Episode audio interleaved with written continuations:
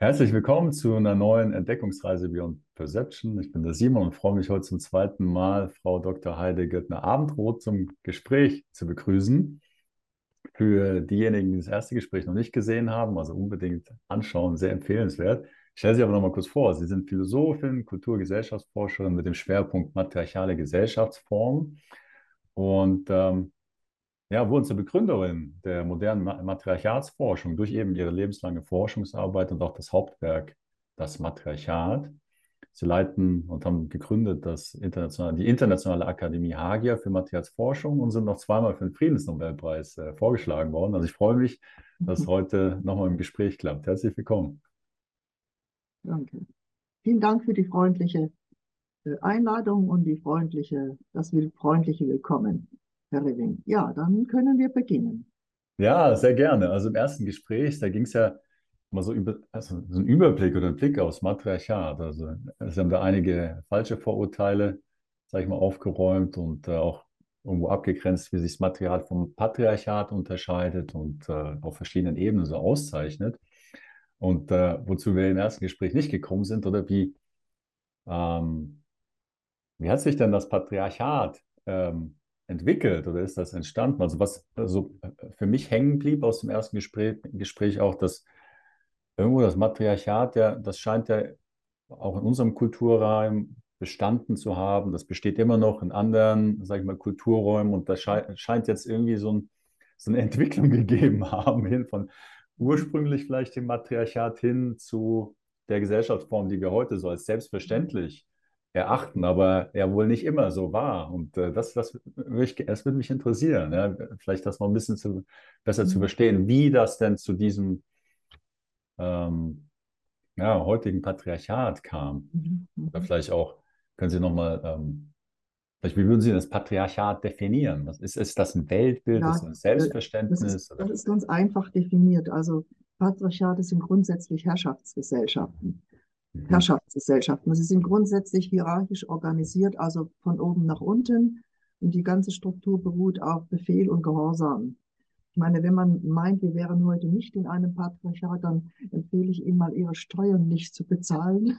dann ja. werden Sie merken, was dann passiert. Ja? ja? Dann kommt das Finanzamt, dann kommt äh, der, äh, wie sagt man, der, na, der Gerichtsvollzieher und so geht das dann weiter. Das heißt, Sie bekommen den ganzen Herrschaftsapparat auch in unseren Demokratien dann zu spüren. Sie werden gar nicht gefragt, ob sie das wollen, Steuern zahlen oder nicht. Das heißt, es beruht nicht auf Konsens. Gut, es wird ja immer argumentiert, das ist eine Mehrheitsentscheidung na und ja, so weiter. Aber ja. ja. ja, aus unserem letzten Gespräch ging ja hervor, dass ich erläutert habe, dass Matriarchate egalitäre Gesellschaften mhm. sind, die äh, horizontal organisiert sind und gar keine Hierarchie kennen. Mhm. Weder von einer Gruppe über andere noch von einem Geschlecht über andere. Und dass sie, ähm, sie haben, was, was das Kriterium für Herrschaft ist, um das mal kurz zu fassen, ist ein Erzwingungsstab. Und der Erzwingungsstab sind Krieger, Militär, äh, Gerichtsvollzieher, juristische Institutionen, Polizei und so weiter. Und jede patriarchale Gesellschaft hat einen Erzwingungsstab, weil diese Gesellschaft ja nicht auf Konsens beruht. Es geht ja nicht darum, dass alle Leute mit dem, was passiert, einverstanden sind, aber sie werden durch den Erzwingungsstab gezwungen, äh, das zu tun, was der Staat will. Ja, deswegen haben, sie, haben wir auch in unseren äh, modernen Demokratien, die natürlich weitaus besser sind als diese Autokratien und was wir sonst noch haben auf der Welt, aber dennoch sind das patriarchale Muster, die mit einem Erzwingungsstab gegen die Bürger arbeiten, wenn sie mal nicht einverstanden sein sollten. Darum habe ich das Beispiel mit den mhm. Steuern gebracht. Mhm. Dann kommt mhm. der ganze Erzwingungsstab vorüber. Also das kurz gefasst macht Patriarchat aus. Es gibt natürlich viele Formen. Es gibt Monarchien, es gibt Diktaturen, es gibt Autokratien, es gibt Plutokratie und, und unsere modernen Demokratien, die ich eher für formale, formale Demokratien halte, denn das ist in der Schweiz durchaus noch besser als in Deutschland. Da mhm. gibt es immerhin ab und zu mal einen Volksentscheid, ja. Mhm. Aber dennoch wird die Politik von oben gemacht und die Bürger haben zu gehorchen. Also wir hatten hier ein Gespräch mit einem Rechtsprofessor, ähm, der sich auch mit dem Thema Anarchie auseinandergesetzt hat. Der, ja. Ich habe die genauen Zahlen nicht mehr parat. Da wird ausgerechnet, ja. was die direkte Demokratiequote ist. Das ist in Deutschland ein bisschen tiefer wie in der Schweiz, aber hier ist es, glaube ich, ein halbes Prozent. Also von der effektiven Legitimation durch Ja, ja. das Volk. Es ist äh, Ja, ja, genau, genau. überraschend wenig. Ja. Ich meine, ich bin zutiefst äh, demokratisch eingestellt und möchte ich das nicht falsch verstanden haben, Mhm. wenn ich auch eine Kritik an der formalen Demokratie übe. Es ist eine formale Demokratie, die über ein Parteiensystem regiert. Und wie Sie sagen, die Mehrheit entscheidet, was ist denn mit der Minderheit? Mhm. Angenommen, die Mehrheit ist 51 Prozent, dann werden, wird die Stimmen und die Auffassung von 49 Prozent der Leute ausgeschlossen. Ja, also Also sowas ist die Wahlbeteiligung ist ja auch keine 100 Ja, Prozent. eben, Das ist ja das eigentlich ist noch so. viel weniger. Ja. Das heißt, das heißt, ich meine, es ist Demokratie, aber eine formale, der Mhm. Form nach, ja. Mhm. Mhm. Während äh, matriarchale Gesellschaften, wie ich es letztes Mal erläutert habe, sind Konsensgesellschaften. Da hat jede Entscheidung beruht auf dem Konsens aller Leute. Und das ist durch ein System von Räten so organisiert, dass aus den einzelnen Clanhäusern bis zu den größeren Gremien von Dorfrat, Stadtrat, Regionalen Rat alle Auffassungen einbezogen sind. Ja, also ich habe mal die, die, die Anekdote gehört, dass einer Frau aus einer matriarchalen Gesellschaft, ich glaube, es war eine Minangkabau, unser Demokratiesystem erklärt wurde als wunderbare und großartige Errungenschaft. Das ist ja auch eine Errungenschaft, durchaus. Da hat sie gesagt, das versteht sie überhaupt nicht, wie man die Hälfte der Leute oder viele Leute stimm, stimmlos machen kann und ihre Stimme übergeht. Und dann hat sie noch gesagt, also Sie brauchen mir nicht Demokratie beibringen, sondern wir haben das schon lange. Ja, aber Hm. eben in der direkten Demokratie Mhm. in Mhm. dieser äh, Basisdemokratie, würde man sagen, wo wirklich keine Stimme übergangen wird. Und das ist eigentlich, eigentlich, wie würde ich sagen, die reale Demokratie im Gegensatz zu unserer formalen Demokratie, die übers Parteiensystem läuft, wo im Grunde die Leute die Verantwortung an Parteien abgeben, aber direkt ihre Stimme nicht mehr einbringen können oder nur sehr begrenzt. Da könnte man ja sagen, dass das. Patriarchat dann, kann man ja eigentlich schlussfolgern, dass das Patriarchat eigentlich ein Weltbild ist, weil viele Menschen sehen das ja gar nicht. Oder? Das, also, also, d- d- dass Ja. es nur eine formale Demokratie ist, sondern Ja, ja. glauben, es ist ähm, die höchste Errungenschaft, oder? Ja, Also, das ist gegenüber den früheren Diktaturen und Monarchien schon eine Errungenschaft, Mhm. auf jeden Fall. Aber wir müssen ja nicht auf dem, was heute gut ist, stehen bleiben. Wir können ja zu noch besserem Mhm. weiterschreiben, nämlich eine Mhm. Konsensdemokratie, ne? Mhm. wo Mhm. wirklich keine Stimme verloren geht und ausgeschlossen wird, weil ich das letzte Mal erläutert habe, Sie sind der Auffassung, dass jede Stimme wichtig ist, weil Mhm. man muss eine Sache von allen Perspektiven beleuchten. Und da geht es überhaupt nicht an, dass die Hälfte oder eine große Gruppe einfach stimmlos gemacht wird, deren Perspektive geht verloren zu einer Sache. Ja, so ist das eben auch bei uns in der formalen Demokratie.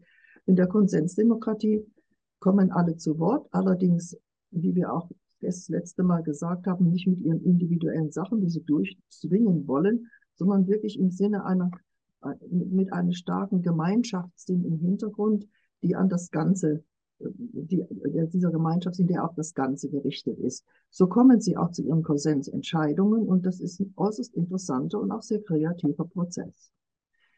Ja, ich meine, durch meine Erläuterung beim letzten Mal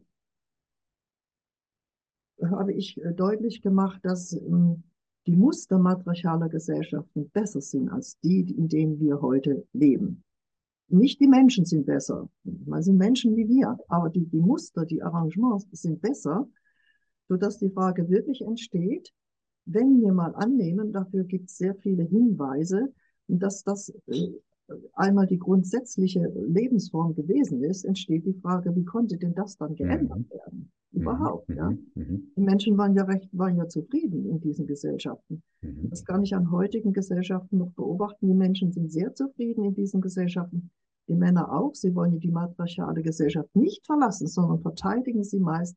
In, in, in erster Linie sind sie ihre Verteidiger. Ja, es ist ihre Kultur, es ist ihre Ethnie.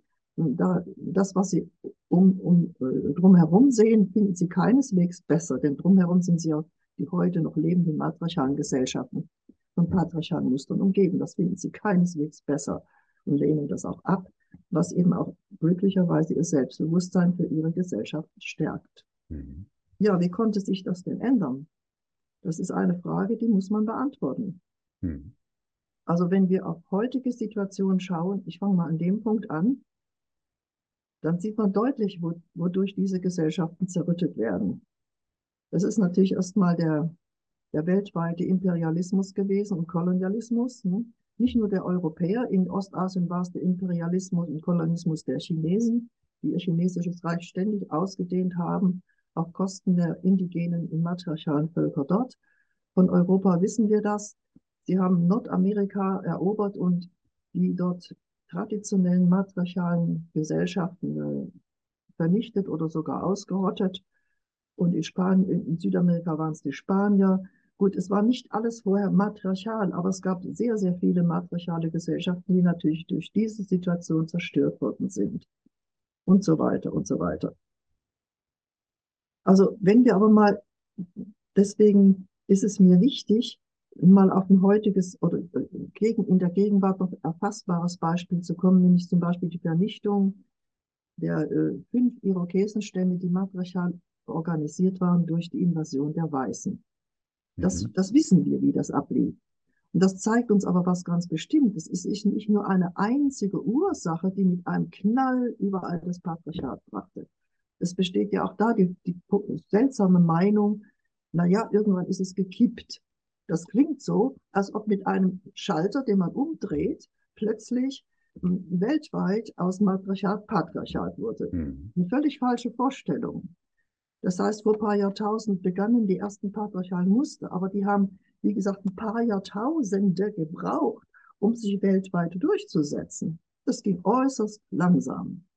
Ich werde noch darauf zu sprechen kommen, mhm. auf die Gründe. Und wenn wir jetzt mal dieses modernere Beispiel anschauen, die Invasion der weißen Siedler und des weißen Militärs in Nordamerika, was das für eine komplexe Geschichte ist, bis die Irokesenstämme, die über 200 Jahre Widerstand geleistet haben, bis die niedergerungen worden sind. Da spielen viele Faktoren eine Rolle. Und es ist eine längere Geschichte nur für diese eine äh, Region, Nordamerika, Ostküste, ja.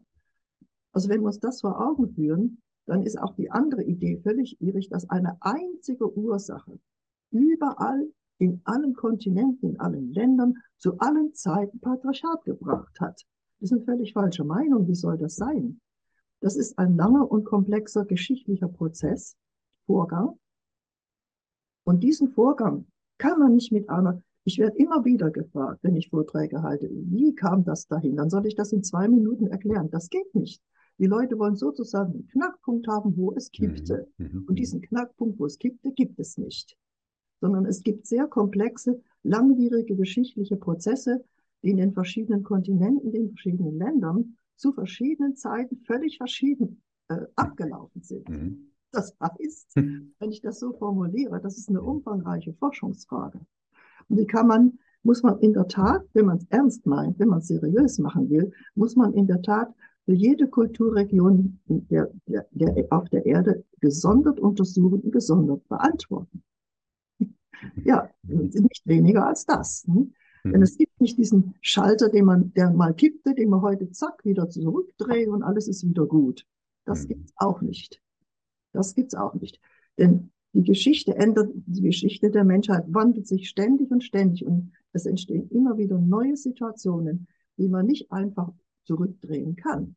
Wir sind heute in einer anderen geschichtlichen Situation als die matriarchalen, als einige matriarchale Völker in der Zeit, wo die ersten patriarchalen Muster entstanden. In einer ganz anderen Situation sind wir heute. Also das war mal meine Vorrede mhm, mhm zu dem mhm. Thema. Weil auch da Vorurteile auszuräumen sind. Nun komme ich zum dritten Vorurteil. Ja. Also das erste ist, es gab einen Kipppunkt. Den gab es nicht. Das Patriarchat hat Jahrtausende gebraucht, um sich überhaupt durchsetzen zu können. Hm? Zweitens, zweite Vorurteil, eine Ursache, ist auch völlig falsch. Das habe ich gerade erläutert. Die, ähm, sagen Sie mal, die dritte Ursache, also die dritte falsche Meinung, das dritte Vorurteil äh, ist, jetzt ist mir im Moment gerade entfallen. Macht übrigens, es ja. fällt mir gleich wieder ein, was ich sagen wollte. Ach so, ja, ich habe es schon wieder. Das dritte Vorurteil ist, das muss ich, muss irgendein Fehler muss in den matriarchalen Gesellschaften sein, dass sich das von innen dann verändert hat. Ja. Ja, das ist die These, irgendwas war defizient oder nicht ganz richtig da oder irgendwas war doch etwas primitiv, mhm. sodass das Patriarchat notwendig sich daraus entwickelt hat. womit man mhm. impliziert, mhm. dass frühere Gesellschaften also die Evolution sind als heutige. Mhm. Entschuldigung, Sie wollten das. Ah, ich habe da nur inzwischen kommentiert, also wie ja, ja, evolutionsmäßig, ja, also ja, ja, das ne? immer weiter verbessert sich sozusagen. Das, das, ist im Grunde die These, dass alles, was früher war, primitiver war. Mhm, mhm. Und dann, wenn das so auch formuliert wird, auch manchmal vom Publikum, dann sage ich, dann sind Sie der Meinung, wir leben heute in der besten aller Welten. Mhm. Das ist mhm. die Folge daraus. Wenn man annimmt, früher war alles äh, primitive und wir sind heute so auf der besten, höchsten Stufe, ich glaube, angesichts der heutigen Zerstörungs, äh, des Zerstörungspotenzials können wir das kaum noch behaupten, dass wir heute auf der besten Stufe gesellschaftlich angekommen sind. Sie haben ja vorher auch gesagt, dass in matriarchalen Gesellschaften die Menschen zufrieden sind. Mhm. Oder, wenn ich in unsere Gesellschaft schaue, dann ja. ist, das, ist das nicht ja. der Fall, ja, um ehrlich zu sein. Ja. Also ja. Menschen sind unerfüllt. Ja, ja die Menschen sind unerfüllt, sie sind unglücklich. Und schauen Sie mal, Herrschaftsgesellschaften, was Patriarchat, die üben ständig Druck von oben aus. Mhm, mhm ständig. Mhm. Druck und Zwang. Und das führt von unten zu Gegendruck. Die Geschichte der patriarchalen Gesellschaftsform ist voll von Revolten, Revolutionen, Unterdrückung und so weiter. Also ich meine, da muss man nur beim Römischen Reich anfangen, da gehen wir noch gar nicht mal so weit zurück. Das ist eine Geschichte von, von, von Gewalt, von Elend und von millionenfachen Opfern. Das ist die Geschichte des Patriarchats als Herrschaftsgesellschaft. Denn Herrschaft ist, muss man deutlich sagen, was Unnatürliches. Welche Menschen lassen sich freiwillig gern beherrschen? Niemand. Ja? Insofern muss Herrschaft immer erzwungen werden. Und, und das deutlichste Zwangsmittel sind die Waffen und Gewalt. Hm. Ja. Was dann heute vielleicht nicht mehr so offensichtlich ist, das geht dann mhm. vielleicht eher Richtung Propaganda oder Indoktrination, ja. also die sind ein bisschen subtiler und nicht mehr. Ja, es ist subtil, aber trotzdem, ja, trotzdem, nehmen wir nochmal das Beispiel mit den nicht bezahlten Steuern. Was kommt mhm. zuletzt? Zuletzt kommt die Polizei mhm. zu Ihnen mhm. mit der Waffe in der Hand, ja. kassiert sie und steckt Freiheitsentzug, sie in ja. Das ist auch mhm. Gewalt mit Waffe. Es ist eben auch die zivile Gewalt, das ist das Monopol des Staates, der darf sie ausüben. Es ist nicht immer nur die Kriegergewalt, eben auch diese Gewalt. Ich meine, die ist, die ist in den patriarchalen Gesellschaften verankert und legitimiert, aber es ist auch Gewalt. Wir nennen das strukturelle Gewalt. Die wird in der letzten Instanz auch mit der Waffe in der Hand durchgeführt. Hm. Das ist ja die Argumentation für das Gewaltmonopol des Staates, damit niemand anders sozusagen Gewalt hat, aber es ist eigentlich, dadurch hat dann jemand Gewalt. Das ist ja. ja. Ja, ich meine, ja. das heißt sogar so, Gewaltmonopol des Staates. Also mhm. es ist mhm. Gewalt. Ja, mhm. ja. Mhm. Ähm. Naja, gut, natürlich ist das verdeckt mhm. und, und es geht uns ja auch relativ gut hier in unserem mhm. Westeuropa. Schauen wir mal in die Länder, wo es den Menschen nicht so gut geht, da ist die Gewalt überall. Mhm. Überall. Ja. Mhm. Uns geht's ja noch gut. Und wenn es uns mal nicht so gut gehen würde, käme die Gewalt, die alltägliche Gewalt schnell wieder ans Tageslicht. Mhm. Gut, ich will nicht in diesen äh, Dingen stehen bleiben, sondern ich will mhm. das als Gegensatz formulieren zu matriarchalen Gesellschaften. Matriarchale Gesellschaften sind herrschaftsfrei, in dem Sinne, dass die gar keinen Erzwingungsstab haben. Ne? Ich, ich weiß das durch mein Studium der heute noch, der noch einigen lebenden matriarchalen Gesellschaften. Die haben keinen Erzwingungsstaat. Das heißt, sie haben ein System, eine, einen guten Aufbau von Räten, wo sie sich beraten. Aber niemand kann da drin gezwungen werden, äh, niemand kann befehlen und niemand kann gezwungen werden, irgendeinen Befehl zu befolgen, weil sie haben keinen Erzwingungsstab. Sie haben nicht, nicht Polizei, sie haben nicht neben der Matriarchin steht nicht ein Krieger, der dann durchsetzt, was sie sagt, ja. Es läuft alles über Beratung mhm. und über Konsensbildung. Und in diesem genauen Sinne der Definition sind sie herrschaftsfrei. Es kann dort niemand befehlen. Noch nicht mal eine angesehene Matriarchin, noch nicht mal ein angesehener weiser alter Mann. Es kann niemand befehlen. Sie können nur raten. Mhm. Und der Witz ist, die anderen können den Rat annehmen oder sie können es auch bleiben lassen.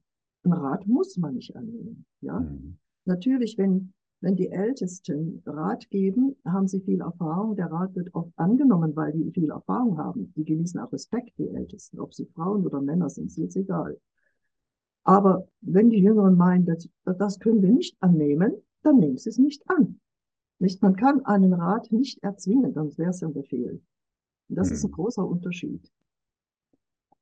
Und also würden Sie sagen, in dieser Hierarchie, die wir jetzt ähm, ja, heute vorfinden, dass da eigentlich ein unterschiedliches Wertesystem letztlich dahinter steht, dass vorher vielleicht jeder einen intrinsischen Wert gehabt hat, alle waren gleich im Sinne von der Wertigkeit und jetzt auf einmal haben wir diese Hierarchie, die eigentlich uns sortiert nach ja, ja, dem Wert, den wir richtig. kontributieren vielleicht. Ja.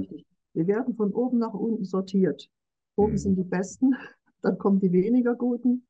Und dann sortiert man natürlich genau die aus, die immer anders sind, die so nicht äh, genau in die Mainstream-Kultur oder auf die Linie passen. Das sind dann oft die, die farbigen, die andersartigen, die Frauen sehr oft, ja, und so weiter und so fort. Die werden alle aussortiert und in der Hierarchie immer weiter runtergestuft. Hm? So funktioniert das, indem man äh, abwertet, andere abwertet und sie abspaltet. Und dadurch landen sie in der Hierarchie weiter unten. So funktioniert es in zwangsläufig Zerstörung der Gemeinschaft ist, oder? Weil man sich nicht mehr Fall. gegenseitig auf Augenhöhe wahrnimmt. Genau. Gemeinschaft von unten wäre ja gefährlich, könnte ja der Herrschaft oben äh, schaden, indem da Druck von unten entsteht. Und in matriarchalen Gesellschaften sind die Menschen, die werden nicht gleichgeschaltet, auf keinen Fall, aber sie sind gleichwertig. Das ist ein Unterschied. Wenn ich sage, es sind egalitäre Gesellschaften, meine ich keine Gleichschaltung, sondern ich meine damit, mhm. und das kann, sagen Sie auch, dass jeder Mensch, also es wird jeder Mensch in seiner Art als gleichwertig betrachtet. Sie betrachten sogar in gewisser Weise äh, Tiere, Pflanzen, alles, was lebt, als gleichwertig. Und das spiegelt sich sehr schön in diesen, soll ich mal sagen, den Medizinrädern der nordamerikanischen Indigenen, ein Rat, Medizinrat ist auf horizontaler Ebene, auf horizontaler Ebene. Da findet man alles. Man findet die verschiedenen Völker, man äh, findet die verschiedenen Tierwelten, die verschiedenen Pflanzenwelten. Alles dieses ganze Netz des Lebens ist gleichwertig, wenn auch verschieden, aber vom gleichen Wert. Das muss man sich mal zu Gemüte führen. Wir als die Krone der Schöpfung, was uns unsere Religion uns beibringen will, nicht? Hm. das sehen sie überhaupt nicht so. Insofern betten sie sich auch ein in das ganze Gefüge der Natur und, und äh, des Lebendigen. Es würde ihnen nicht einfallen, das äh, für ihren äh, privaten Nutzen zu zerstören. Hm. Das ist ein Denken in horizontalen Netzwerken, könnte man das auch heute hm. mit modernen hm. In Netzwerken, in Netzen, nicht Netz, in Netzen. Während das patriarchale Denken ist eine äh, Denkweise in Hierarchie. Immer von oben nach unten wird alles aussortiert oder abgestuft oder drunter subsumiert oder unterdrückt. Ne? Während matriarchale Gesellschaft denken in horizontalen Netzen. Hm. Hm. Das können wir uns ja heute anhand des Internets ganz gut vorstellen. Ja. und, und ähm, jetzt haben Sie vorher gesagt, dass also ein Katalysator in dem Sinne war die Kolonialisierung. Mhm. Aber das Patriarchat oder diese Muster in dem Sinne, die haben sich tatsächlich über tausende Jahre ent, ja. ent, entwickelt. Und dann ist das dann so, dass zum Beispiel in Europa hat sich irgendwie so eine Kultur entwickelt und die hat dann in relativ kurzer Zeit das Patriarchat dann mhm. ähm, in andere Räume gebracht. Oder? Ja, die, das Euro, die europäische patriarchale Kultur hat äh, in anderen Kontinenten äh, zerstörerisch gewirkt. Aber wie gesagt, in äh, Ostasien war es das chinesische Reich und äh, in Indien gab es auch davor eine eigene patriarchale Entwicklung. Und es war nicht nur die europäische Kolonisierung allein, es gibt auch andere Kolonisierung. Und andere Faktoren, dann, die dann später kamen, also wie gesagt, die Reichsbildung. Reichsgründung fing ja schon in, in Mesopotamien mit den, den, den Babyloniern Assyrern an. Wenn man ein Reich bildet, muss man natürlich andere erobern und unterdrücken, sonst hat man kein Reich. Ne? Und war das, weil die Bevölkerung eine bestimmte Größe ähm, erreicht hat oder was war der Katalysator für die Reichsgründung? Ja, genau, genau. Ich habe nochmal den Umweg gemacht um die Erläuterung mhm. Äh, der, der matriarchalen Muster ganz kurz, damit wir verstehen, ähm, damit wir den Unterschied verstehen und auch verstehen, wie es jetzt zu was anderem kommen konnte. Mhm. Ja, wie gesagt, die Größe einer Bevölkerung ist nicht das Problem. Ich muss jetzt, ähm, wenn ich jetzt diese Erläuterung gebe, dann stütze ich mich auf archäologische Fakten. oder ich will mal sagen, auf archäologische Funde, nicht Fakten. Die können sehr verschieden interpretiert werden, aber es gibt manchmal ziemlich eindeutige äh, äh, Erscheinungen. Mhm. Also, aber ich will jetzt nicht über die Archäologie reden. Ich wollte nur sagen, meine Methode ruht auf dem, was die Archäologie zeigt. Mhm. Da muss man auch dann tatsächlich in die Archäologie der alten Kulturregionen gehen. Nicht? Denn die, die ist ja überall verschieden. Dann will ich jetzt mal eine kurze Skizze geben, wie Patriarchat in Europa entstand und eine kurze Skizze, wie es zum Beispiel in Mesopotamien entstand. Mhm, mhm, das sind mhm. zwei verschiedene Kulturregionen, völlig verschieden. Die Entwicklung war völlig verschieden und das Ergebnis war auch verschieden. Und das kann man dann, ich meine, ich bin noch in dieser Forschung für Afrika lief das anders, für Nord- und Südamerika lief das anders, für Asien lief das anders.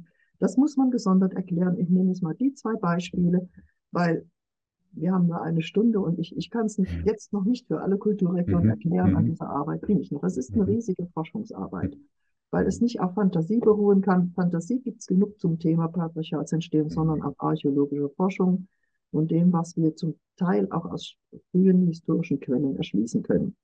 Also nehmen wir mal Europa.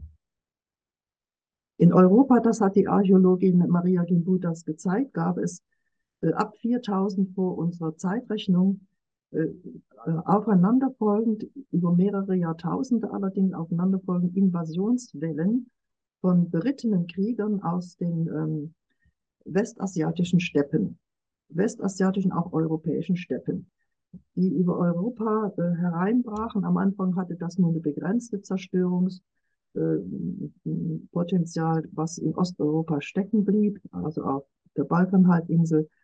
Dann hat sich das ausgedehnt und mit der dritten Eroberungswelle wurde ganz äh, Europa, also die, die alten, angestammten matriarchalen Kulturen Europas äh, insgesamt zerstört oder unterdrückt. Diese Invasionswellen sind die der Indoeuropäer. Also unserer, unserer eigenen speziellen Spezies. Wir sind Indoeuropäer. Wir können aber nichts dazu. Wir sind die Erben von dem Ganzen. Gut.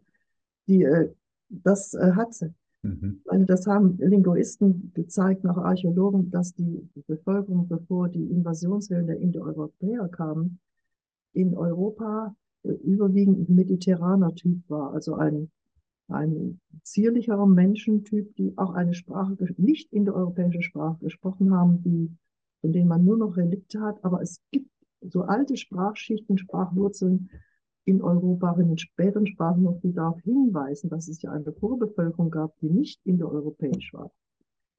Und Mythologie und andere und auch archäologische Funde weisen darauf hin, das war eine matriarchale Bevölkerung, denn man hat dort keine Herrschaftsbauten gefunden und die, die Gräberkultur zeigen egalitäre Bestattungssitten und all das. Das kann man aus all dem erschließen. Auch aus Siedlungsresten wo die Häuser gleichartig sind, also wie gesagt, eine gleich egalitäre Gesellschaft äh, sich zeigt, noch in den archäologischen Resten. Wie kam es dazu? Jetzt muss ich äh, zurückgehen äh, nach Osteuropa, äh, also Osteuropa bis zum Ural. Osteuropa reicht bis zum Ural. Und auch das haben Archäologen zeigen können, dass dort das erste Mal etwas entstand, was uns so selbstverständlich scheint, nämlich nämlich die Fähigkeit, Pferde domestizieren zu können und reiten zu können. Mhm. Darauf hat dann Maria Gimbutas, die Archäologin ist, ihre These aufgebaut, das Pferd und die neue Mobilität hätte dann zu Patriarchat geführt. Das kritisiere ich.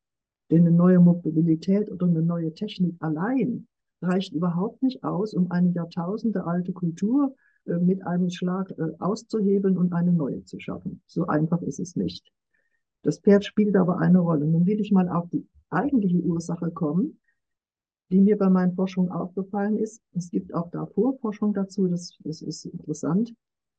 Wir haben ähm, geografisch die Situation in diesen, äh, diesen osteuropäischen Steppen, was sich auch bis Europa hin erstreckt hat, dass äh, über Jahrtausende hinweg dort massive Versteppung und Wüstenbildung stattgefunden hat.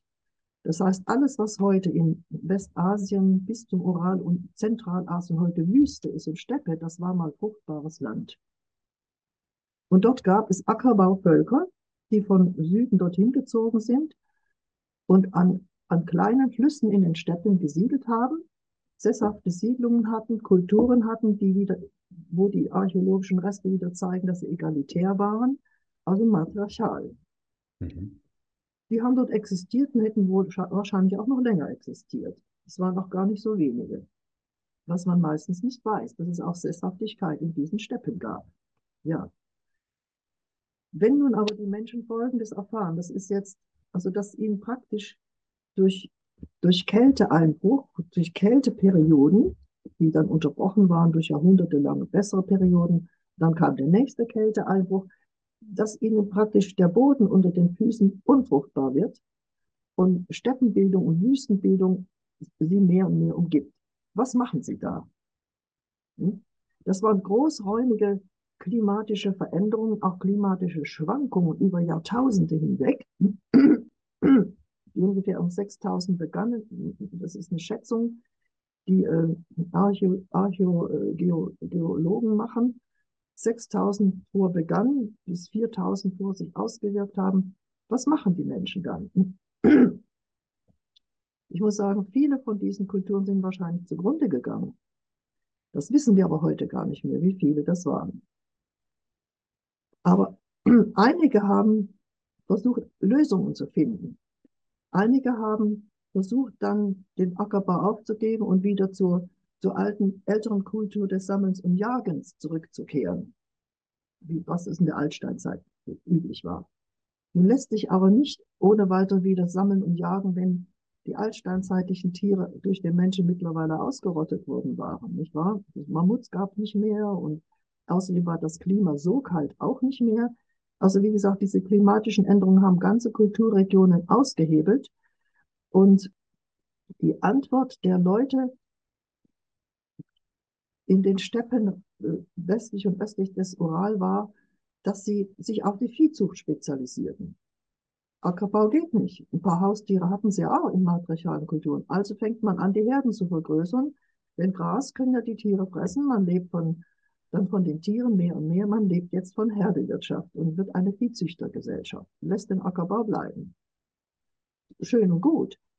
Das ist eine Antwort auf ein Problem, das einigen ein, die einigen eingefallen ist. Aber es ist die falsche Antwort. Stellen Sie sich mal Böden vor, die langsam austrocknen und versteppen. Gleichzeitig werden die Viehherden dauernd vergrößert. Das vergrößert das ökologische Problem. Es war rapide. Es war die falsche Antwort auf die Krise, in der sich die Menschen befanden. Gut, trotzdem war das ihre Antwort. Sie haben das fortgesetzt und fortgesetzt. Und irgendwann sind die Herden dann so groß, dass man auch zu Fuß nicht mehr hüten kann.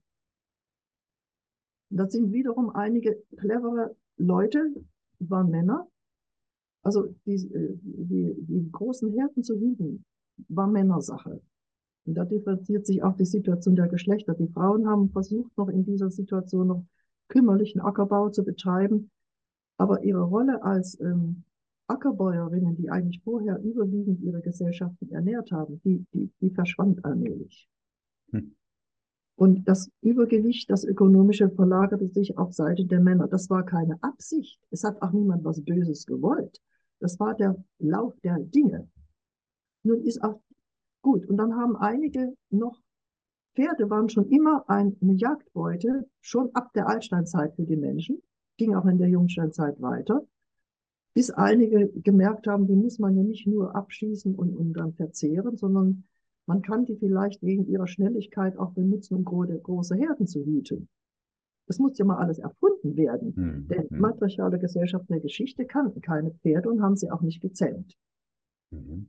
Wer das erfunden hat, war sicher ein cleverer Mensch oder vielleicht waren es gleich ein paar clevere Menschen. Die haben natürlich dann die Herden noch mehr vergrößern können, denn nun konnte man sie zu Pferd hüten. Zu Fuß eine große Herde zu hüten ist fast unmöglich. Das machen sie jetzt vom Pferd. Nun, tun, nun verbreiten sich solche Erfindungen unterhalb der, innerhalb der verschiedenen Stämme, die da in der Steppe ihr Überleben versuchen, relativ schnell. Die Kunst zu reiten und damit äh, noch ein größeres Areal einzunehmen, hat sich, haben wahrscheinlich auch andere übernommen. Andere. Es gab ja nicht nur ein Volk, was seine Herde vergrößert. Es gab mehrere. Und nun entsteht eine Situation, dass das Areal, was sie einnehmen, immer größer wird für die Herden. Auch durch die Mobilität zu Pferd können sie ihre Herden immer vergrößern. Aber die Weidegründe nehmen gleichzeitig ab. Nämlich das für die, fürs Weiden nutzbare Land wird durch die zunehmende Versteppung und Wüstenbildung rarer. Und gleichzeitig dehnen sie sich mit ihren Herden immer mehr aus. Das führt natürlich zu einem Clash. Das heißt, die, die kommen sich in die Quere. Die kommen sich in die Quere, diese berittenen Viehhirten, Viehhirtengesellschaften. Und was machen sie dann? Sie fangen an zu kämpfen um die Weidegründe. Und damit kommt etwas in die Geschichte, was es vorher auch nicht gab, dass Menschen anfangen, gegen andere Menschen zu kämpfen, um die immer knapper werdenden Ressourcen. Vorher waren sie nicht knapp. Aber diese ökologischen, massiven, großräumigen Veränderungen in der Menschheitsgeschichte haben sie dazu gezwungen. Gut, das war die Antwort. Die Antwort war jetzt Kampf um Weidegründe gegen andere Stämme. Und Sie können sich denken, in diesem ganzen Prozess, dass die Ökonomie der Frau, die auf Ackerbau beruhte, abnimmt, dass jetzt die Herdenwirtschaft der Männer zunimmt, dass die Männer anfangen zu kämpfen um die Weidegründe, was ihre Bedeutung noch mehr erhöht, bis der, der Mann als Krieger ganz wichtig wird.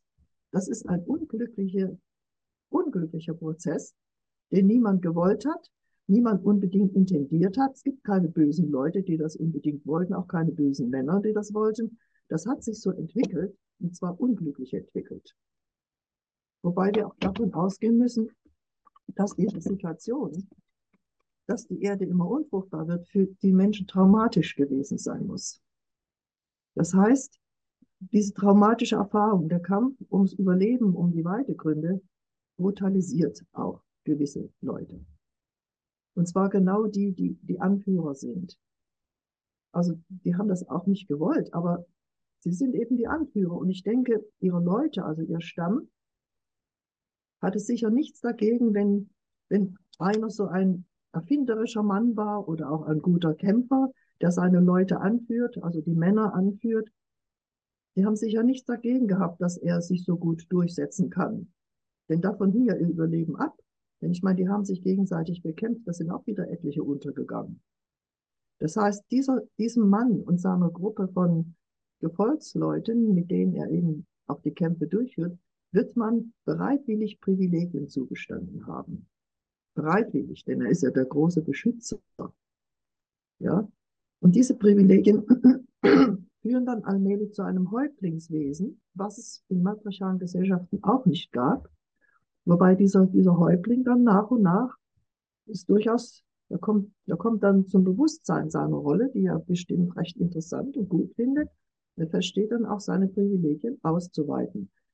Und da hat wahrscheinlich auch, ich meine, wir haben immer noch jetzt mit einer, wie soll ich sagen, mit einer Häuptlingsbildung in einer matriarchalen Gesellschaft zu tun. Wieso hat die haben die matriarchalen Leute nichts dagegen gehabt? Weil sie von denen beschützt wurden weil sie die Herdenbildung brauchten, weil sie die Kriegsbildung brauchten, um zum Überleben. Das heißt, man hat naiverweise auch selbst ähm, diesem Häuptling oder, oder seinen Gefolgsleuten dann mehr und mehr äh, Zugeständnisse gemacht, um beschützt zu sein. Und der hat natürlich dann Schritt für Schritt mit seinen Gefolgsleuten, mit denen er Krieg führte, seinen Erzwingungsstab aufgebaut. Das ist der erste Erzwingungsstab. Das heißt, es gab dann einen Punkt, wenn es dann Widerstand in der matriarchalen Gesellschaft gegeben hätte und auch hat, da hat er seine Krieger gehabt. Und damit haben wir die ersten Herrschaftsmuster. Und da setzt was ein. An der Stelle sage ich, dass dann setzt Patriarchat ein, indem einem bewusst wird, aha, meine Position mit meinem Erzwingungsstab ist die beste. Eine neue Erfindung. Die beste aller Positionen. Hm. mit, dem, mit der Bewusstwerdung dieser Situation, die er auszunutzen beginnt, da beginnt das erste patriarchale Muster. Vorher waren die Menschen ja eher, auch, auch die Männer, die das erfanden, Entschuldigen Sie bitte. Gesundheit. Die Männer, die es erfanden mhm. entwickelten, waren ja eher getrieben von, von, dem, äh, von der Notwendigkeit zu überleben mit dem ganzen Stamm. Und die haben ja nichts intendiert. Aber die Entwicklung hat dazu geführt, dass einer wichtig wurde, der seine Gruppe anführen kann, um gegen die anderen im Kampf zu bestehen. Mhm. Damit haben wir, wie gesagt, eine erste Hierarchiebildung. Und auch als es ihm bewusst wird, dass das eine tolle Sache ist, die er da hat, also dass er dann anfängt, seinen Erzwingungsstab, seine Gefolgsleute zu benutzen gegen das eigene Volk. Denn ich meine, die Privilegien haben bestimmt auch beinhaltet, dass er nun mehr, einen größeren Teil der Herde haben darf und, und dann, wie gesagt, auch das eingesetzt hat, um seine Erfolgs, äh, Gefolgsleute zu, zu äh, bei der Stange zu halten und so weiter und so fort. All diese Muster, die wir dann so aus diesem patriarchalen, ähm, aus diesem patriarchalen Hintergrund kennen, setzen da allmählich ein. Aber wie gesagt, Patriarchat ist es erst dann, wenn es einem oder einer Gruppe bewusst wird, dass sie besser sind als die anderen, weil sie mehr können. Die, dieses Häuptlingswesen, ich nenne das immer so mit einem Begriff von einem äh, Etymologen, das ist ein charismatischer Führer. Der hat was erfunden, der weiß, wie er es macht und er mhm. weiß, dass er jetzt der Beste ist. Sobald sich dieses charismatische Führertum gebildet hat, geht die Geschichte dann ziemlich dramatisch weiter. Mhm. Das ist jetzt erstmal die, der Prozess im Inneren. Mhm. Der Prozess im Äußeren sieht dann so aus. Natürlich suchen die, werden die immer mobiler. Das heißt, die früher sesshaften Kulturen werden erst halbnomadisch und jetzt werden sie Nomaden, ziehen mit ihren Herden umher, mit ihren Herden und ihren Wagen und suchen immer neue Weidegründe, weil es immer weniger gibt. Und so sind sie auch dann Richtung Westen gezogen, über den Schwarze Meer und den Donauraum. Die Donau war eine fruchtbare Umgebung. Das war ein wunderbares Einfallsgebiet für diese Gruppen nach Europa. Über den Donauraum sind sie dann nach Europa hinein, immer auf der Suche nach Weidegründe für ihre großen Herden, auf der Suche zum Überleben. Frauen und Kinder haben sie auf dem Wagen im Treck mitgeschleppt. Die Frauen hatten dann schon überhaupt keine Bedeutung mehr. Die waren nur noch die Mitgeschleppten, die waren die Melkerinnen an, an, an den Herden der Männer. Also sie haben ihre, im Laufe dieser Zeit ihre Bedeutung völlig verloren. Das hat auch vorher niemand Böses gewollt, aber es hat sich so entwickelt. Ja, wir mhm. müssen geschichtliche Prozesse eben mal neutral betrachten und nicht indem wir sagen, ja, die waren böse und die waren böse und so weiter. Das, das bringt nichts an Erkenntnis. Mhm. Und wenn, als in Europa ankam, da waren ihnen natürlich die, dort die alteingesessenen matriarchalen Ackerbaukulturen im Weg. Denn die gab es ja da und ziemlich reichlich mehr als in den Steppen an den kleinen Flüssen, die es damals noch gab, die dann austrockneten. Ja, was machen Sie da? Sollen Sie wieder in die Steppe zurückziehen und verhungern? Mittlerweile haben Sie ja Ihren Waffengebrauch geübt gegen die anderen Stämme. Was machen Sie? Sie überfallen sie und unterdrücken sie. Oft, es gibt äh, archäologische Hinweise, dass sie sie auch komplett ausgerottet haben. Das hat ihnen aber nichts, nicht viel genützt. Denn dann haben sie dann die Felder abgeerntet, abgefressen, abfressen lassen von ihren Herden. Dann mussten sie weiterziehen. Bis einer wieder so ein charismatischer Führer auf die Idee kommt, die kann man doch leben lassen, die kann man doch für uns arbeiten lassen. Und dann beginnt das, dass diese bewaffnete Gruppe ein altgesetz, eingesessenes größeres Volk unterdrückt mit Waffengewalt. Und was jetzt entstanden ist, ist nochmal eine Stufe der Bewusstwerdung mehr. Jetzt entsteht erst die erste zwei Schichten Gesellschaft, zwei Schichten aus Herrschenden und Unterdrückten. Und das finden die, die das erfunden haben, auch ganz toll. Wir müssen immer von der Logik der Sieger ausgehen. Die finden das großartig. Mit Waffengewalt können sie ein unbewaffnetes Volk, was mhm. auf sowas überhaupt nicht gefasst ist, auf so eine Erscheinung wie Krieger, die sie niedermachen, das können sie dann leicht unterdrücken. Und dann werden natürlich jetzt, werden im Laufe der Zeit mehr und mehr Herrschaftstechnologien entwickelt, um, um diese Position zu halten. Denn die Invasoren sind ja eine Minderheit. Die mhm. waren eine Minderheit. Das unterdrückte Volk ist eine Mehrheit. Und ich meine, da sind die Waffen das eine. Dann kommt aber, wie gesagt, äh, Ideologie dazu. Wie die Ideologie, wir sind die besseren Menschen. Ihr seid Untermenschen. Ne? Ihr habt das ja nicht gekonnt, was wir konnten. Und die Idee, und dann übernimmt man die Kultur des unterdrückten Volkes, denn selbst haben diese Invasoren ihre Kultur ja verloren im Verlauf dieser dieser dramatischen Entwicklung, die sie durchgemacht haben, die waren ziemlich dekulturiert, nennt man das. Die haben ihre alte Kultur verloren. Das heißt, man nimmt jetzt die Kultur des unterdrückten Volkes und verdreht die. Ich will ein Beispiel geben. Die äh, matriarchalen Völker, es tut mir leid. Kein Problem, ja. Gut. Bringst auch gern Glas Die matriarchalen Völker hatten in der Regel äh, Göttinnen in ihrem Pantheon, also die Mutter Erde und, und nicht irgendwelche Göttinnen im Himmel, sondern alle lebendigen Erscheinungen waren für sie Göttinnen. Nun übernimmt man einfach diese Göttinnen, macht sie männlich und erfindet, macht aus einer, also zum Beispiel aus der, der, der großen Muttergöttin, die meistens die Erde ist, macht man jetzt einen großen Vatergott und sortiert alle anderen Gottheiten als dessen Töchter und Söhne unter ihm und produziert sowas wie eine Hierarchie auch äh, in der Kultur. Das kann man in der griechischen Mythologie wunderbar sehen. Da gibt es den obersten Vatergott Zeus. Alle anderen sind ihm untergeordnet und wer nicht gehorcht, wird mit dem Blitz des Zeus niedergeschmettert. Das spiegelt, das spiegelt die frühpatriarchalen Verhältnisse als die alten matriarchalen Kulturen in Griechenland durch die Invasoren zerstört worden sind und die ihre Ideologie entwickelt haben, um äh, den Unterdrückten beizubringen, dass der oberste Vatergott eben der oberste ist, genauso wie der Chef, genauso wie der Häuptling, der Kriegerhäuptling. Es entstehen natürlich jetzt, es ist nicht so, dass die, das unterdrückte Volk das geglaubt hat, es entsteht jetzt nicht nur äh, politisch eine Zwei-Schichten-Gesellschaft, sondern auch kulturell was die, die Herrscherschicht glaubt an Gottheiten, hat meistens Kriegergötter und Himmelsgötter und Götter, die Gewalt ausüben. Das nimmt die Unterschicht nicht an. Die bäuerliche Unterschicht, also das alte Volk, was jetzt zur Unterschicht geworden ist, bleibt meistens bei seinen alten Göttinnen und der Verehrung der Mutter Erde und so weiter. Das zieht sich dann noch Jahr, Jahrtausende lang weiter durch Europa, was man an, wie gesagt, auch an Mythologieanalysen deutlich sehen kann und auch archäologisch. Gut, das war mal bevor, also das geschah, bevor dann die Indoeuropäer sich in Europa äh, niedergelassen haben, ihre Reiche gründeten, also die Keltenreiche, die germanischen Reiche und was dann noch so alles folgte, und dann das römische Reich und dann das englische Reich und das spanische Reich. Es kommt eine Reichsgründung nach der anderen, denn wenn man mal gemerkt hat, dass man durch Eroberung viel Land gewinnen kann und andere für sich arbeiten kann, dann ist dem ja keine Grenze gesetzt. Hm.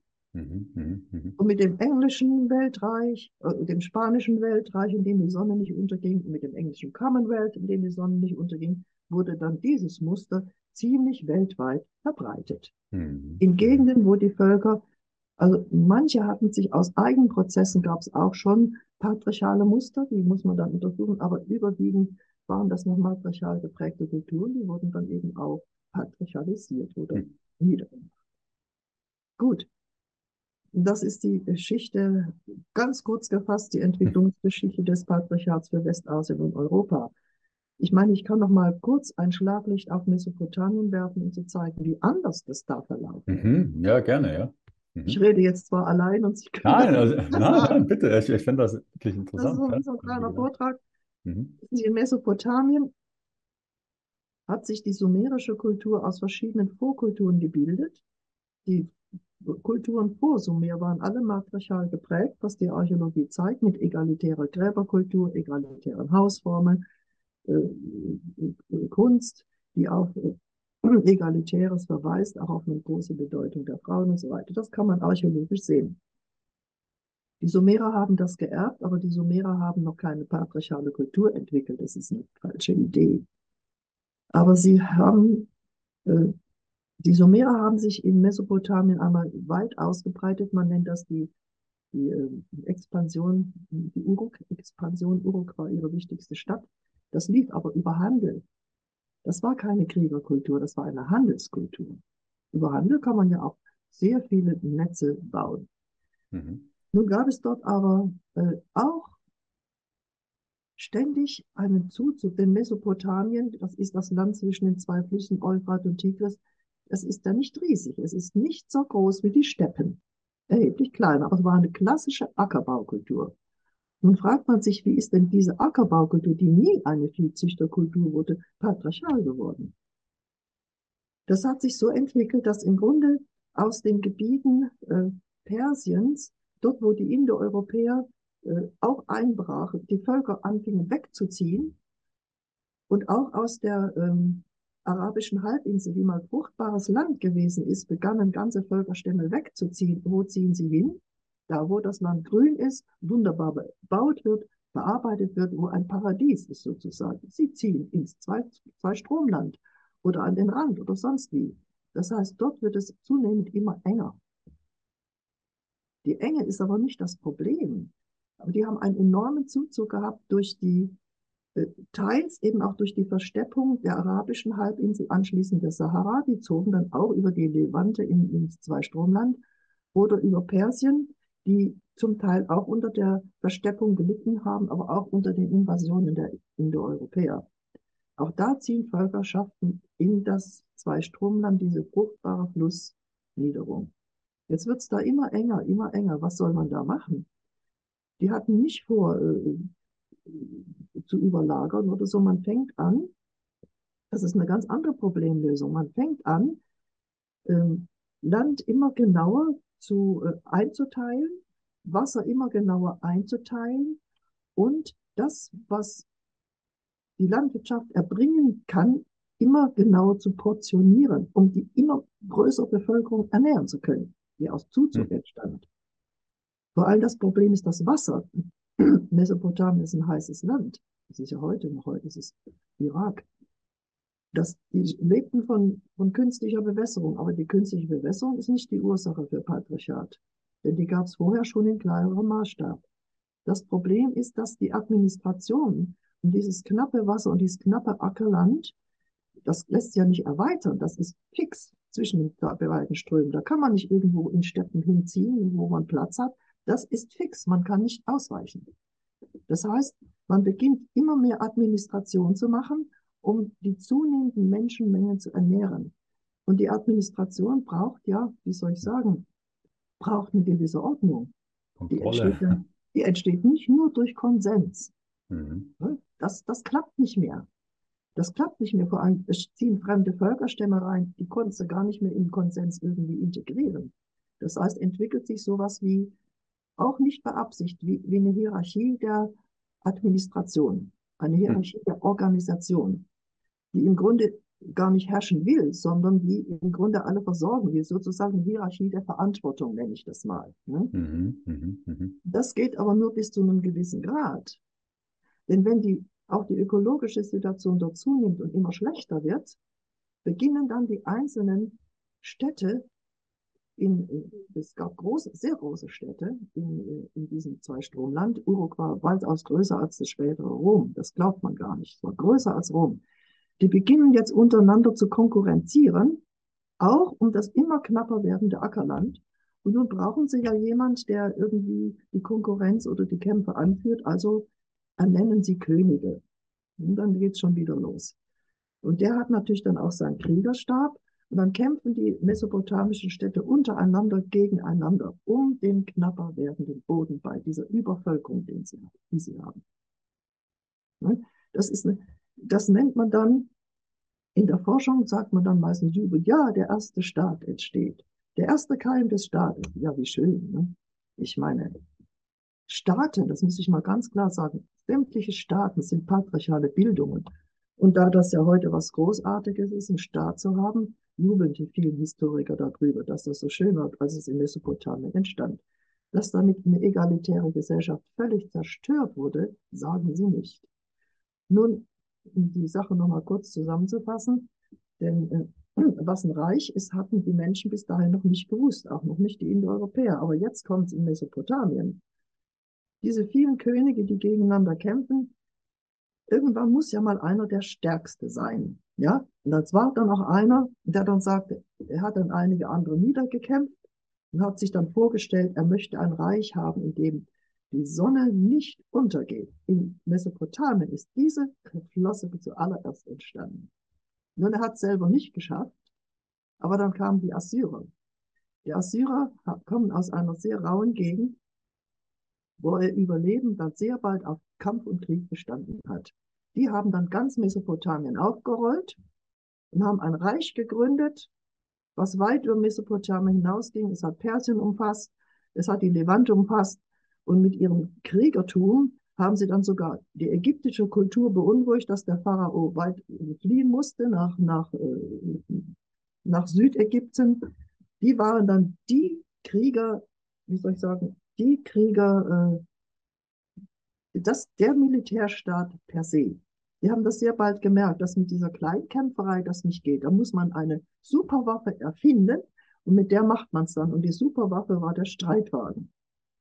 Der wurde damals erfunden. Mit dem haben sie dann mit ihren Heeren ganz Mesopotamien, die gesamte Umgebung aufgerollt. Das war der Sargon von Akkad und der hat dann gesagt, dass er jetzt ein Reich hat, in dem die Sonne nicht mehr untergeht.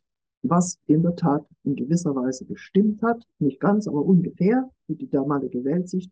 Und jetzt ist was entstanden, was es auch bei den Indoeuropäern nicht gab, nämlich ein Reich zu haben. Ein Reich heißt, man erobert ständig nach außen weiter und weiter und dehnt es aus, weil der Druck von innen auch größer wird.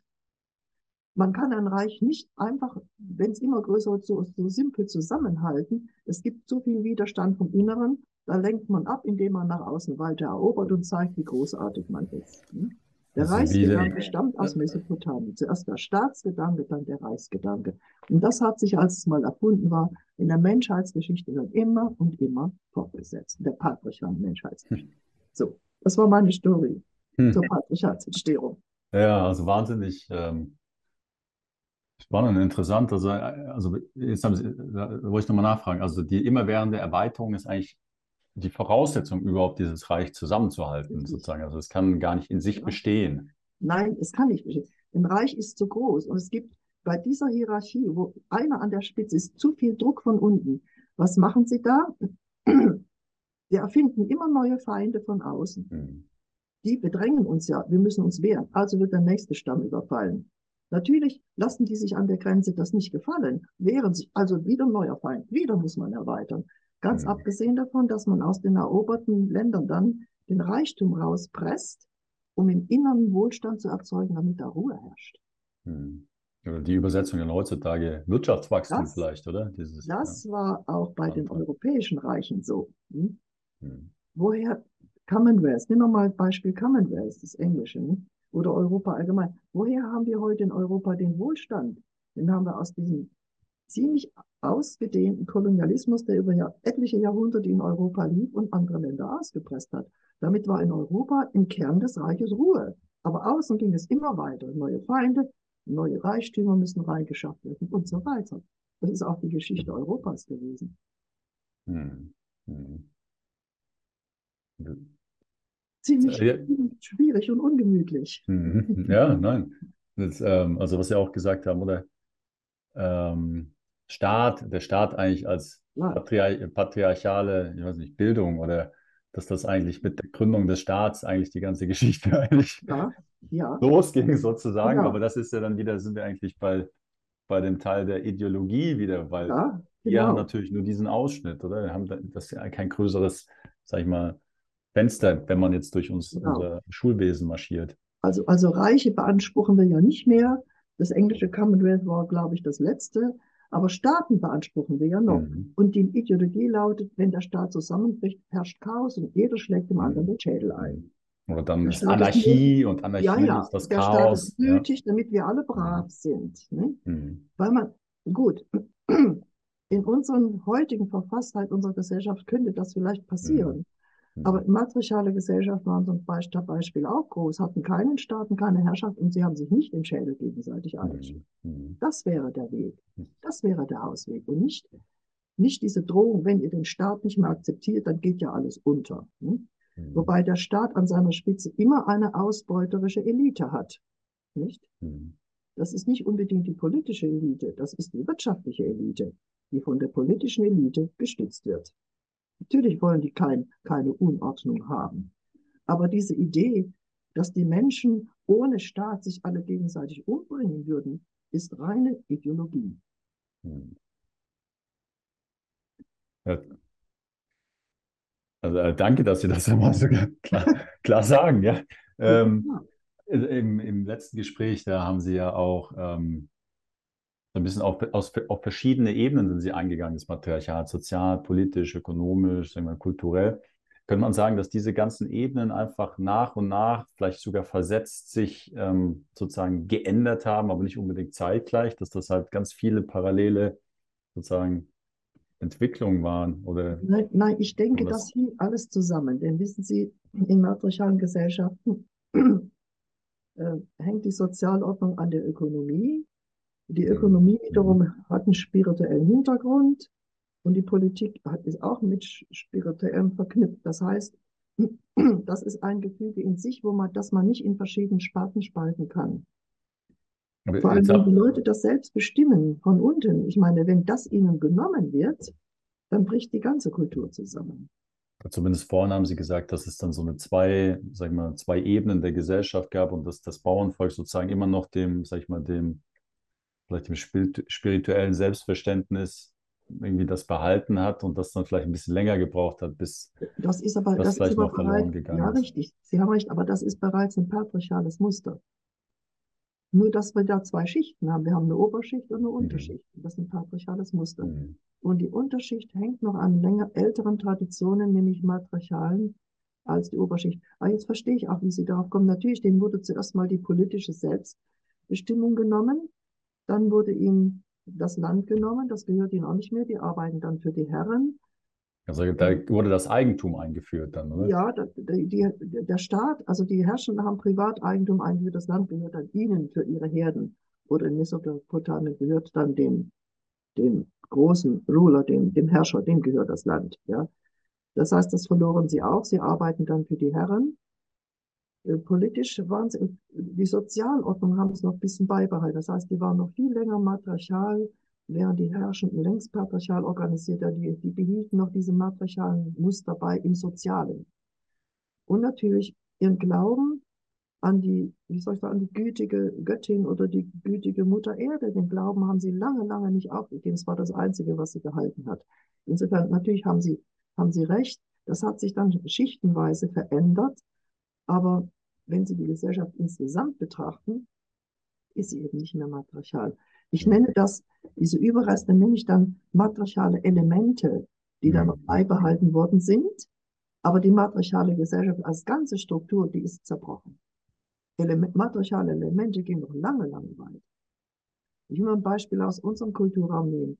Wir haben ja dieses Märchen von Frau Holle. Ne? Frau Holle ist ja so eine, das ist kein Märchen, sondern es gibt eine große Mythensammlung über Holle, wo man deutlich sieht, das war eine Göttin der Ackerbaukultur, die durch alle Jahreszeiten bedeutend war. Und das Interessante ist, diese, das waren Glauben, nicht die, die Frau Holle repräsentierte zum Teil auch die Mutter Erde, zum Teil auch noch andere Kräfte. Das Interessante ist, als die Gebrüder Grimm dieses sogenannte Märchen gesammelt haben, es ist kein Märchen, es ist eine Mythe, die auf eine Gesellschaftsordnung verweist. Und als sie das gesammelt haben, das war im 18. Jahrhundert, in diesen abgelegenen Gebieten da, in Hessen, Thüringen, es waren abgelegene Gebiete, heute ist nichts mehr abgelegen. Hm. Da haben sie das gesammelt und die Leute haben dann, dann noch im 18. Jahrhundert an die Frau Holle als eine gütige Mutter geglaubt. Ja, das war für die keine Märchengestalt. Das heißt, da war noch ein religiöses Element aus der matriarchalen Epoche, das so lange noch weitergelebt hat. Dass die Gebrüder Grimm haben dann gesagt, das ist ein Märchen, ne? das ist eine Erfindung. Ne?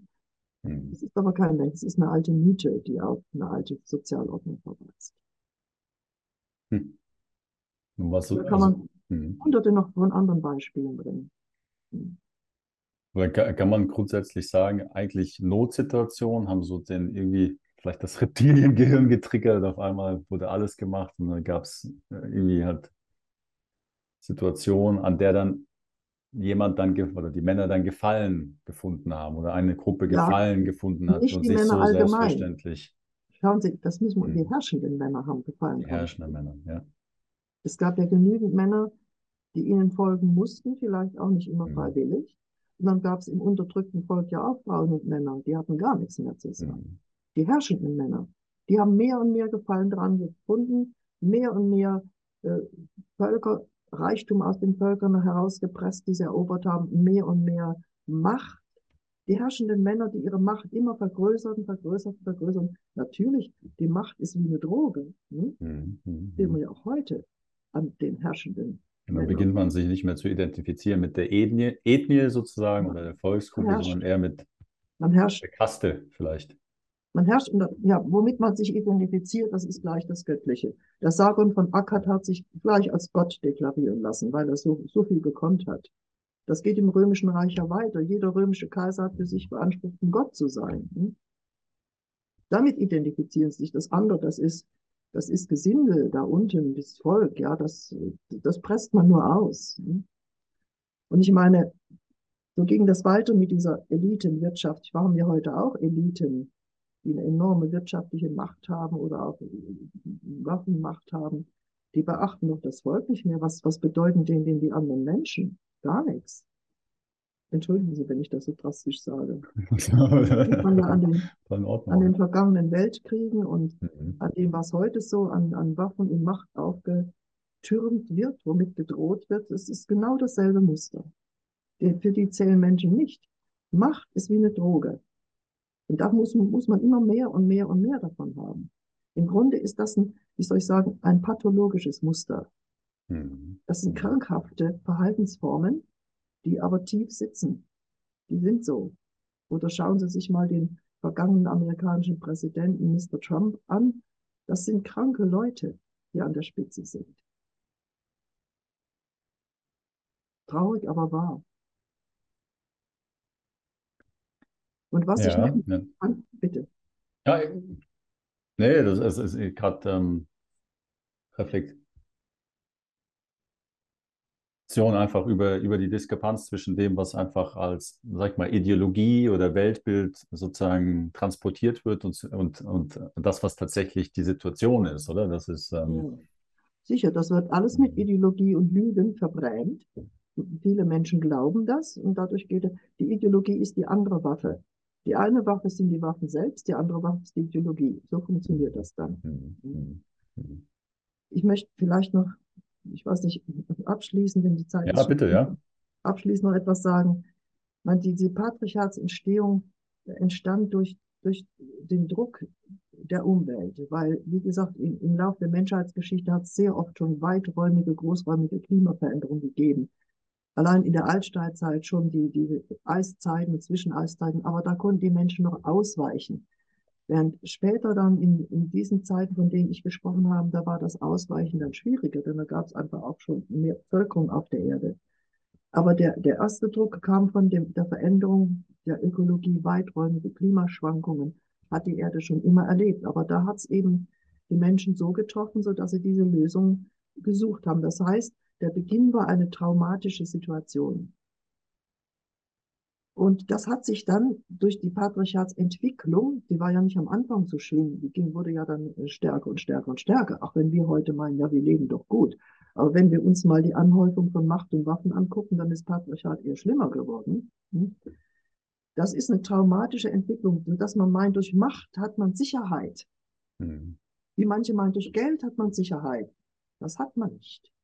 Das ist eine falsche und auch krankhafte Einstellung, eine traum traumatische Einstellung, sodass ich manchmal denke, vielleicht kann die Erforschung der Entstehung des, und Entwicklung des Patriarchats dazu beitragen, dass die Menschheit erkennt, dass sie mal ihre eigene traumatische Situation aufarbeiten sollte. So ein Individuum erwartet man das. Aber es wird bei uns noch immer diese traumatische Anfangssituation, erst der Druck der Umwelt, der später zum Druck der patriarchalen Gesellschaft gegen andere Gesellschaften wurde, wird fortgesetzt und fortgesetzt. Das ist ein nicht verarbeitetes Urtrauma, das die Menschheit zu solchen Dingen treibt, wo wir heute sind. Deswegen kann ich sagen, die heute das aufrechterhalten, äh, die haben nicht das Geschichtstrauma, aber das ist ein Muster, was einfach automatisch weitergeht. Dabei ist es krankhaft und gefährlich bis zum Äußersten. Und da denke ich, ist es mal an der Zeit, dieses alte Trauma aufzuarbeiten und aufzulösen. Was ja, das haben wir auch das letzte Mal schon gesagt, was ja durchaus in vielen alternativen Bewegungen geschieht. Die Ökologiebewegung will mit der Erde in Frieden leben und haben sehr viele Methoden dafür entwickelt. Die Friedensbewegung will, dass diese Kriegerei aufhört. Frauenbewegungen haben diese Geschlechterunterdrückung kritisiert und wollen sie auflösen zu einer Gleichwertigkeit. Die Bewegung der indigenen Völker, die wollen ihre Kultur wiederbeleben. Das sind alles Kräfte, die an der, wie soll ich sagen, an der Auflösung dieses Traumas arbeiten. Und das ist auch gut so. Und ich wünsche, dass das mehr werden. Und ich wünsche auch, dass sie untereinander kooperieren, um diese, muss ich sagen, diese altbackene, überkommene patriarchale Struktur endlich zu verlassen. Dieses uralt Dings, was Patriarchat heißt. Ja, also das, das Schlusswort, das, das passt ja hervorragend. Ja. Also, kann ich mich anschließen. Dann ja, danke ich Ihnen, Frau Göttner-Abendroth, dass Sie sich nochmal die Zeit genommen haben für das Gespräch hier und Ja, aus Ihrer Ihnen Erfahrung berichten. Ja. Ja, ja gut, das ist, das ist kurz gefasst, sind Ergebnisse von jahrzehntelanger. Forschung, was ich hier so etwas salopp bringe. Und ich danke Ihnen auch, Herr Reding, für Ihr intensives Zuhören, denn heute waren Sie mir beim Zuhören, aber auch Ihr intensives Zuhören macht es möglich. Es ist auch eine Art Dialog, sonst hätte ich das Mhm. nicht. Ich habe es Ihnen ja erzählt und damit auch Ihren Zuhörern. Ja, also ich, ich, ich nehme natürlich auch äh, das, was Sie, bei- das habe ich noch im, das fand ich auch so interessant im ersten Gespräch, dass einfach auch so diese ähm, Empathie und Kommunikationsfähigkeit, oder? Dass das unglaublich wichtig war oder also nach wie vor wichtig ist, oder? Und das lerne ich natürlich auch hier mit jedem Gespräch, oder? Das ist, also das ist natürlich äh, in dem Sinne immer ein gutes Training für mich, ja. Aber, aber also ich danke Ihnen ganz herzlich, ja. Ähm, wünsche Ihnen alles Gute und natürlich auch, Danke sehr. Ja, alle, die jetzt hier zugeschaut oder zugehört haben, ganz herzlichen Dank fürs Dabeisein. Ähm, ja, euch alles Gute und äh, bis bald.